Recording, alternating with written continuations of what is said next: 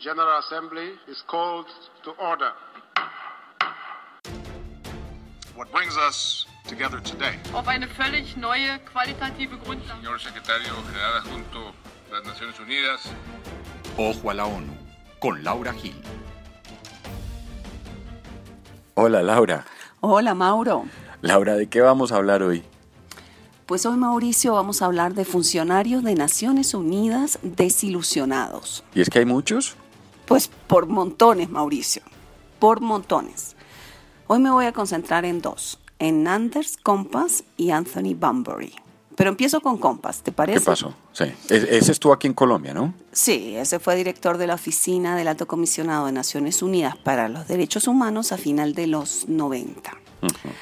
El 17 de junio de 2016, Anders Compass publicó una columna que se llama ¿Por qué renuncié a las Naciones Unidas? Compass había saltado a la fama porque fue quien denunciara el escándalo de las violaciones sexuales de los cascos azules a menores en la República Central Africana. Y según Compass, el sistema de rendición de cuentas de Naciones Unidas está roto. No funciona. Punto. En su escrito, Compass señala a los altos funcionarios de la ONU, tanto en las sedes como en el terreno, y escribe, el costo para un individuo de comportarse de manera ética es percibido como demasiado alto. Gravísimo. Y, eso porque los altos funcionarios recurren a la retaliación contra cualquiera que se atreva a denunciar malas conductas. Entonces llegan las evaluaciones pobres, la intimidación, el acoso, las transferencias a otros lugares y la no renovación de los contratos. ¿Y qué fue lo que le sucedió a Compass?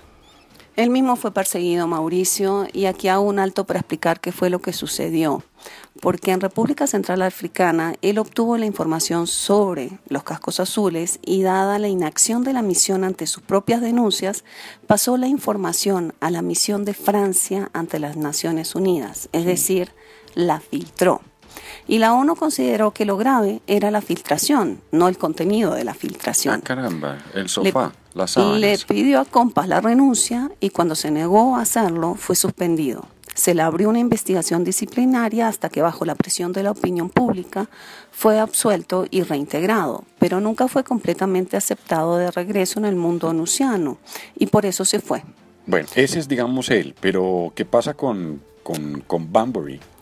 Pues mira, así eh, como, como se fue Compass, la ONU viene perdiendo hombres y mujeres valiosos.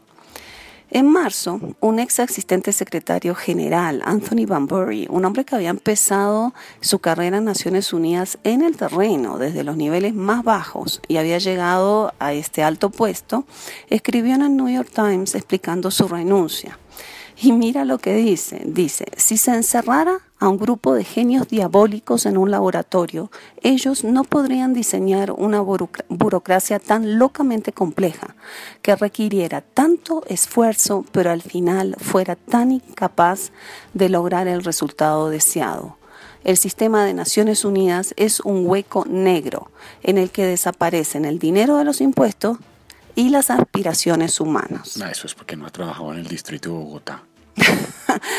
Mira, mucha gente critica a las Naciones Unidas y buena parte de esas palabras siempre vienen de personas con pensamientos retardatarios que buscan proteger eh, status quo antidemocráticos en los países. Pero lo grave de estas afirmaciones de Compass y de Van Bury están que vienen de personas que amaron a Naciones Unidas, creyeron en ella y continúan abogando por una Naciones Unidas mejor de la que tenemos hoy. Ojo a la ONU, Laura. Ojo a la Pues, y muchísimo ojo, muchísimo ojo, recordemos estas palabras de Compass y Van Bury ahora que pronto llegará una misión. La observancia que tenemos que ponerle, el ojo que le ponemos que, que tenemos que ponerle a la ONU es por cariño, no porque no la querramos. Bueno, Laura, que estés muy bien. Chao, Mauro. La nuclear.